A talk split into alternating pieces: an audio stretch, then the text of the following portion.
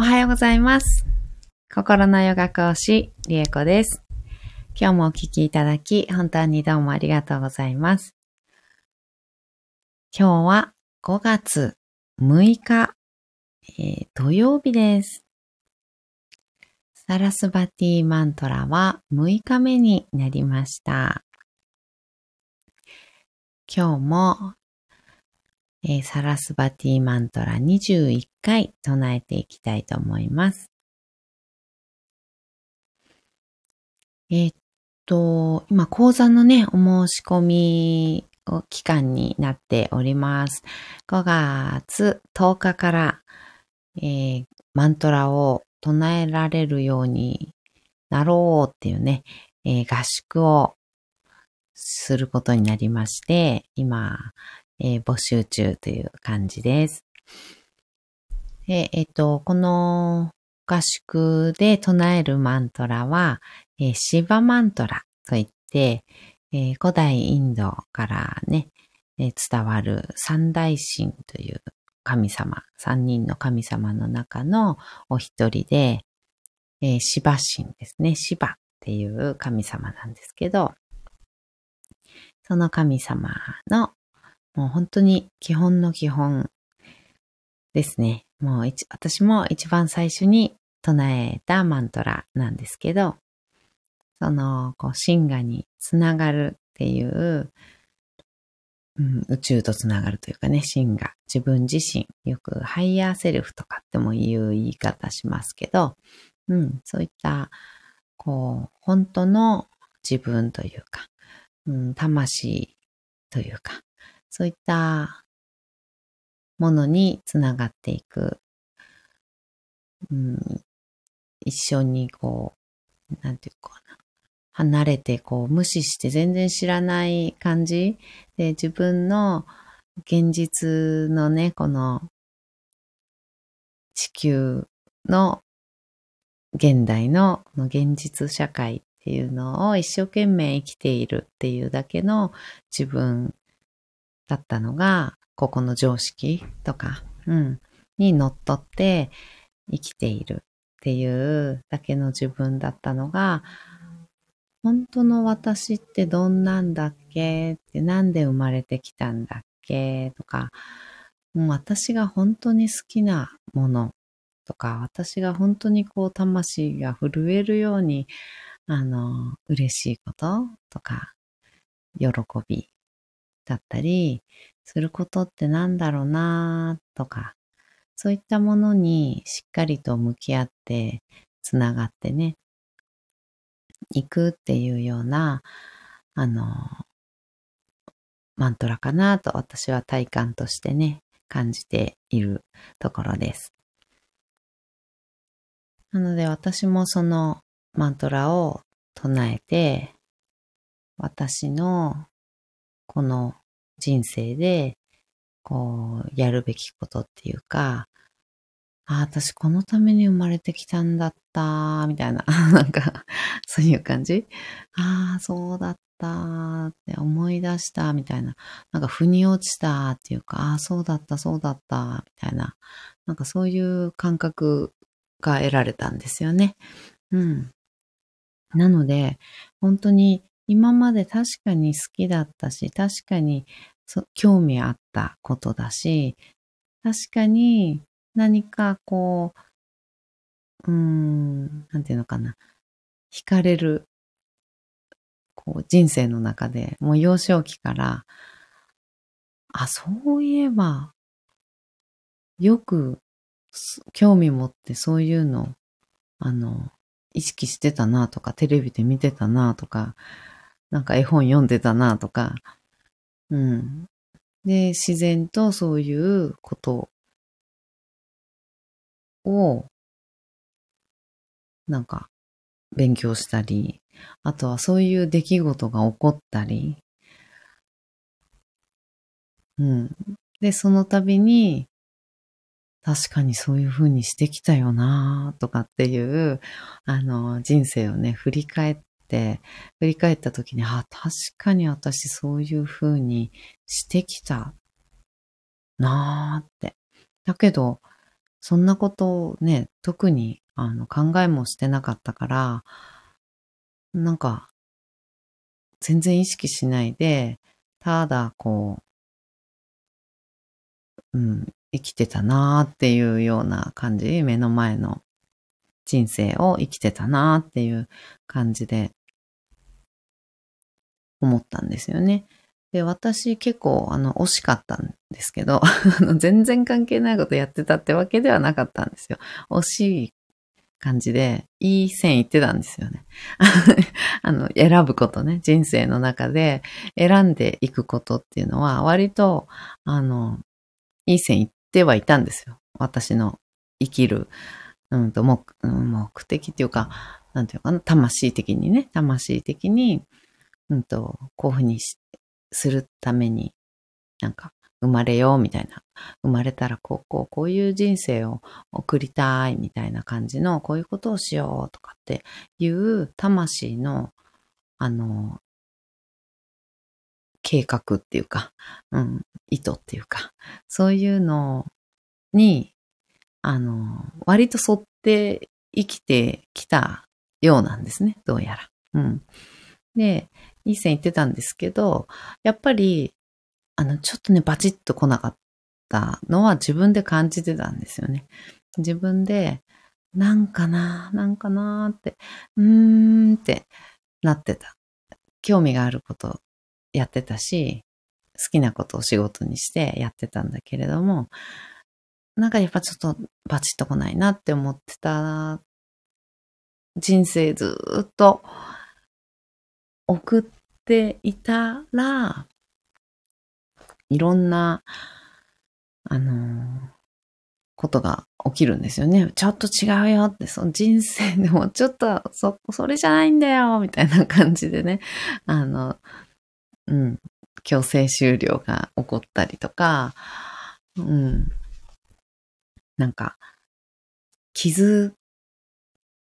その軌道修正するっていうのかな。軌道修正、無理やりもう軌道修正せざるを得ないようなことが起きたりとか、もう、やるしかないっていう感じになったりとか、うん、そういう出来事が起こって来てたんですよね。うん。で、確かに、それをそういうふうに振り返ると、あの、分かったんですよ。うん。でも、まあ、その時その時は一生懸命、えー、どうしよう、こうしようって言って、ああ、やるしかないみたいな感じでやってたけれども、うん、だから芝マントラを唱えて、それが全部なんかもう一本の線で繋がったみたいな感じがして、ああ、そうだった、そうだった。私そのために生まれてきたんだった。ああ、だからこうしなきゃ、ああしなきゃ、みたいなのが、あの、パーンって繋がって、あ、だからああいうこと起こったのか、とかもあったし、うん、あじゃあこういうふうに、この線で、ここで生きていくんだっていうのがバチーンと決まったっていうか、うん、そういう感じが、あの、したマントラの一つです。うん。なので、それをね、えっ、ー、と、唱えていきたいなと思っております。えっ、と、一応、うんと、私は先生になる修行だったので、あの結構厳しくやったんですけど、うんと、一応ビギナー向けっていうことで、うん、うんと、回数であったり、日数であったりっていう、日数はあの21日間なのでね、ちょっと少なめ、半分ぐらい少なめに設定をしております。で、回数、唱える回数は未だまだ、あの、迷っていて、長すぎるかな ?108 回では多すぎるかな ?70 回ぐらいだったら大丈夫かなとかね、なんかもう、すごい、未だに迷ってます。なので、唱えていただいてから、決めようかなとか思ったりもしてるんですけど、うん、ご希望を聞いて、回数は決めていこうかなって思ったりしています。はい。ではでは、今日もね、え、ー、と、唱えていきます。えー、サラスバティマントラですね。えー、では、深く座りましょう。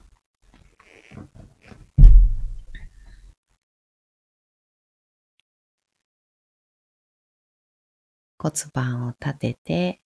背もたれ、壁に骨盤しっかりつけた状態作ります。支えてもらいましょう。骨盤から背骨スーッと空に向かって伸ばしていきます。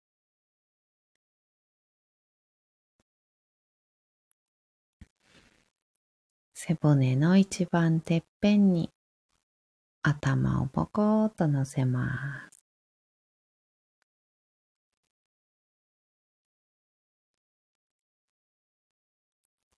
目をつぶり、肩の力を抜きましょう。大きく息を吸って、吸い切ったところで少し止めて、全部吐きます。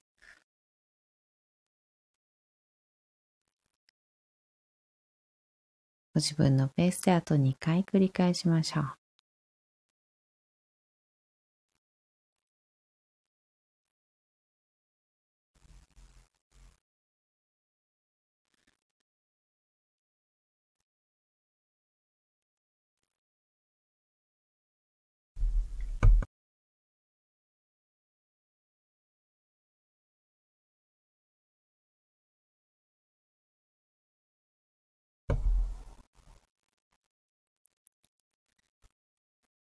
吐き切ったら、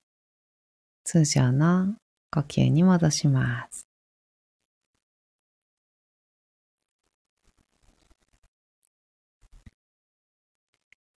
では、サラスバティマントラ21回唱えていきます。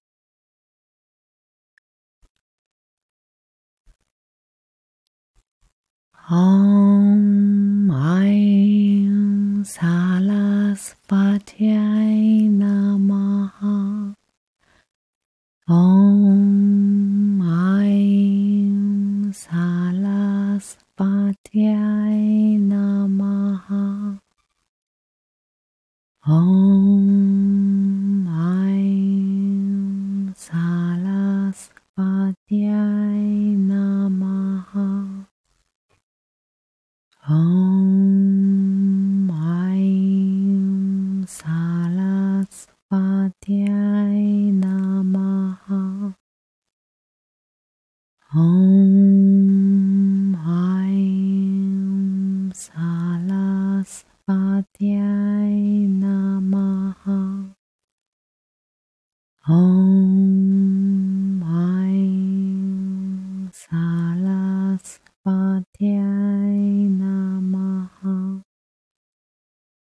哦。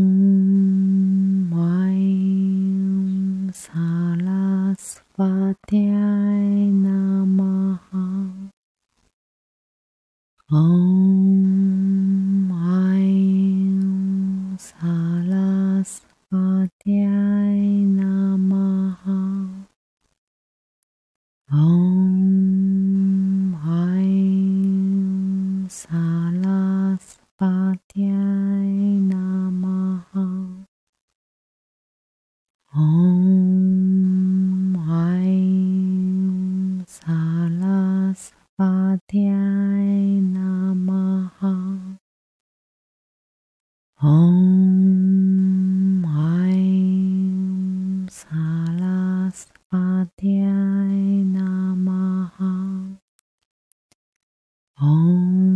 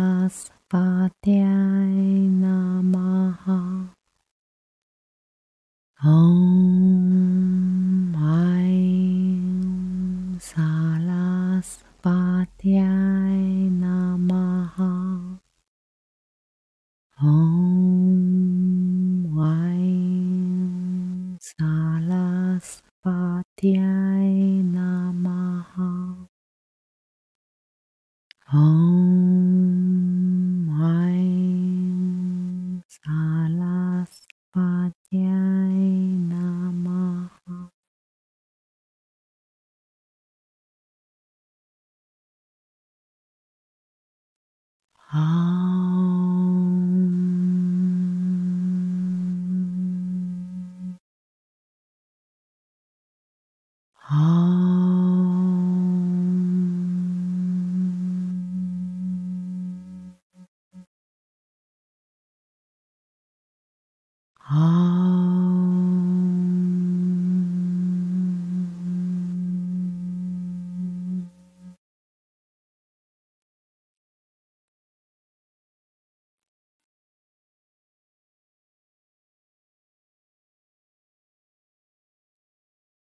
そのまま3分ほど瞑想を続けましょう。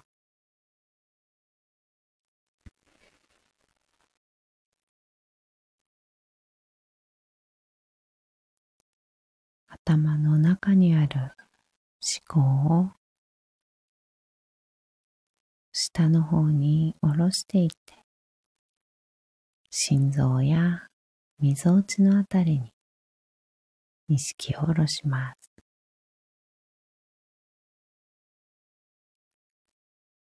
心の中を覗き込むように話しかけるように寄り添って心の声を聞いていきましょう。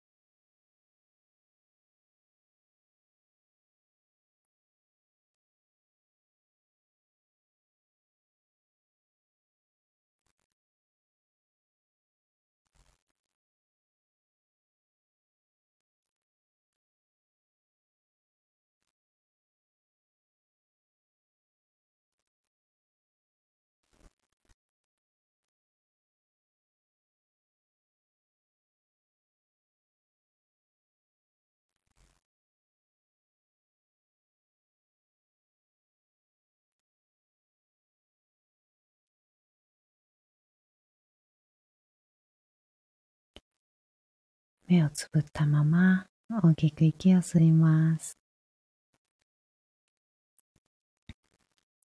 吸い切ったところで少し止めて全部吐きましょう。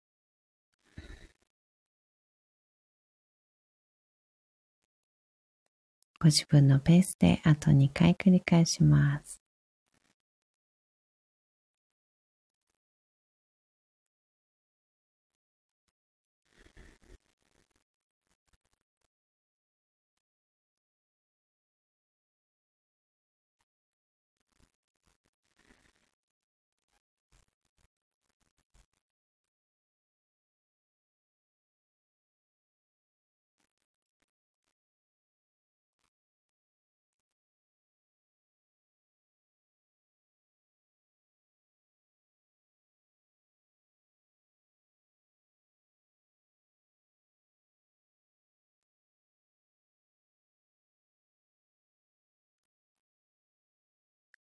少しずつ、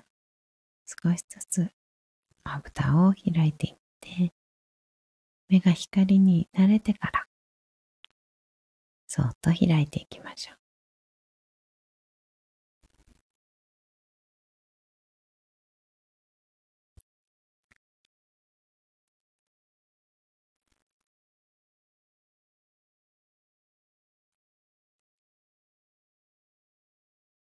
目を開いたら、もう一つ大きく息を吸います。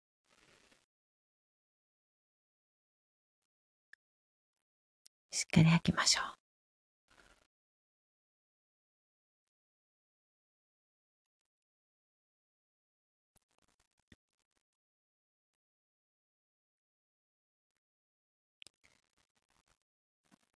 だんだんとね、あの、このサラスバティマントラっていうのにも、こう、音に慣れてくるというかね、なんとなくこう、体に染み入ってくるというか、うん、そんな感覚してきたなっていう、慣れてきたなっていうかね、うん、そういう感覚ある方もいらっしゃるかなと思います。うん。これは本当に結構私の中では言葉で表現するのが、あの、難しいとっても難しいマントラの一つかなっていう感じがするんですけど、うん、ピシッとこれだみたいな、なんか、うん、この感じみたいなのが、あの、説明しにくいっていう感じなんですよね。うん、説明しにくくて、うん、あの、人それぞれ感が特に大きいかもしれないですね。うん、そういうのもあるし、とにかく、こう、自分の中、内側にある、まあ、考え、こ気持ち、感情、あとはアイディアだったり、うん、まあ、歴史のようなもの、今まで生きてきた歴史のようなものの中で積み重なった何かであったり、こう言葉で表すのは難しいけれども、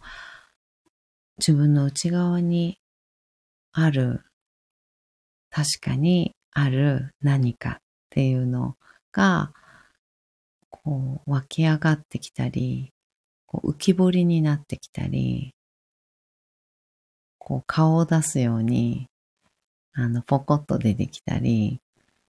して、で、それを表に、外側に表現する、表に表すっていう部分まで、このマントラの力が働くんですけど、の表し方っていうところが、だんだんと、こう、洗練されていく、まあ、上手になっていくっていうのかな。うん。こういうことを言いたかったわけじゃなかったのにとか、あ、そういう気持ちで言ったんじゃないんだよとか、なんだろうな、そういった、あのー、誤作動じゃないな。なんて言うんだろう。こういう気持ちだったのに、言葉をついて出たらなんか違うこと言っちゃったみたいなのであるじゃないですか。うん。そういうことを本当は言いたかったんじゃなかった、ないのに、とかっていうようなこととか、あとは、表したい、まあ、芸術的なこと絵とかね、歌とか、何でもそういう表すことは全てなんですけど、言葉だけじゃなくて。うん。そういったこと、もっとこうしたいんだけど、うまくいかないとかっていうような、自分のイメージと表に表せた結果がなんか違うみたいな、うん、ことって、あの、よくありますよね。運動とかでもあるんですけど、スポーツ。スポーツとかでも、イメージと体のでできていることっていうのが違うんだよなっていうようなこととか、うん、そういうことすべてが、うん、内側と外側に出ていくことっていうのが同じになってくるっていうのかな。うんうん。そういう感じ。同じに自分のありのままの内側っていうのをそのままストーンと外にあの表すことが上手になるっていうようなイメージが一番私の中ではあの感じている体感ですね。うん。なので、うん、どうしてもなんだろう、うまいこと言おうと思うと今ね、喋ったりとかしてるのも、うまいこと言おうとか、あの、いいこと言おうって思うと、やっぱり出てこなかったり、自分の内側の本当の言葉とは違うような、なんかずれてるようなね、あの、ことだったりする場合って結構あるんじゃないかなと思うんですけど、うん。これを唱えていくことで、うんと、しゃおしゃべりが上手とか、あの、スピーチ力があるとかっていうと、なんか講座とかね、講義をしている、あの、なんか先生でね、あの話が上手だなとかっていう感じのイメージになってしまったり、あとはお笑い芸人さんみたいにね、なんかこう、とにかくこう、なんて言うんだろう。あの、バババババーって面白いこと喋れるとかね。なんかそういうイメージがあるあるかなって思うんですけど、うん、そういう感じっていうよりは、表現がうまいっていうのはね、表現がうまいっていうのは、そういうことっていうよりは自分の内側の伝えたいことをどうにかこうにか言葉にして相手に伝えようとして、うん、どうにか表せてそうだなっていううん、相手にそのままを伝えているっていう、伝えられているかなっていうところが、この、うん、今言ってるね、話っていうのはそこの部分ですね。うん、スピーチ力とかっていうよりはね、喋りがうまいとかね、そういったことっていうよりは、うん、ありのままを正しくそのままできるだけ伝えていくっていう、うん、イメージ。そこが上手になっていくっていう感じですかね。うん。そういうイメージがあります。なので、特にね、芸術的なお仕事とかされてる方じゃなくても、うん、講演会とかね、そういった人の前で喋ったりするお仕事の方じゃなくても、うん、家庭の中とか、職場とか、仲間同士とかの間でも、こう、自分の思いとか自分の気持ちとか、今の自分の感情とかっていうのを、そのまま、ありのまま、自分の中にある形のまま、相手に伝えたいっていう、そのうん、作用っていうんですかね。うん、その作用を高めてくれるっていうようなイメージがあるので、どなたにでも、あの、聞いてね、いただいて、うん、そういう思いを伝える力っていうか、うん、そういったのを、あの、高めるようなね、効果を得ていただけたらなと思っております。はい。ではでは、今日はこの辺でおしまいにしたいと思います。本当に今日もお聞きいただいてありがとうございました。今日も一緒に進化を生きていきましょう。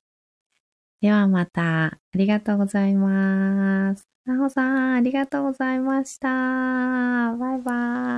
ーイ。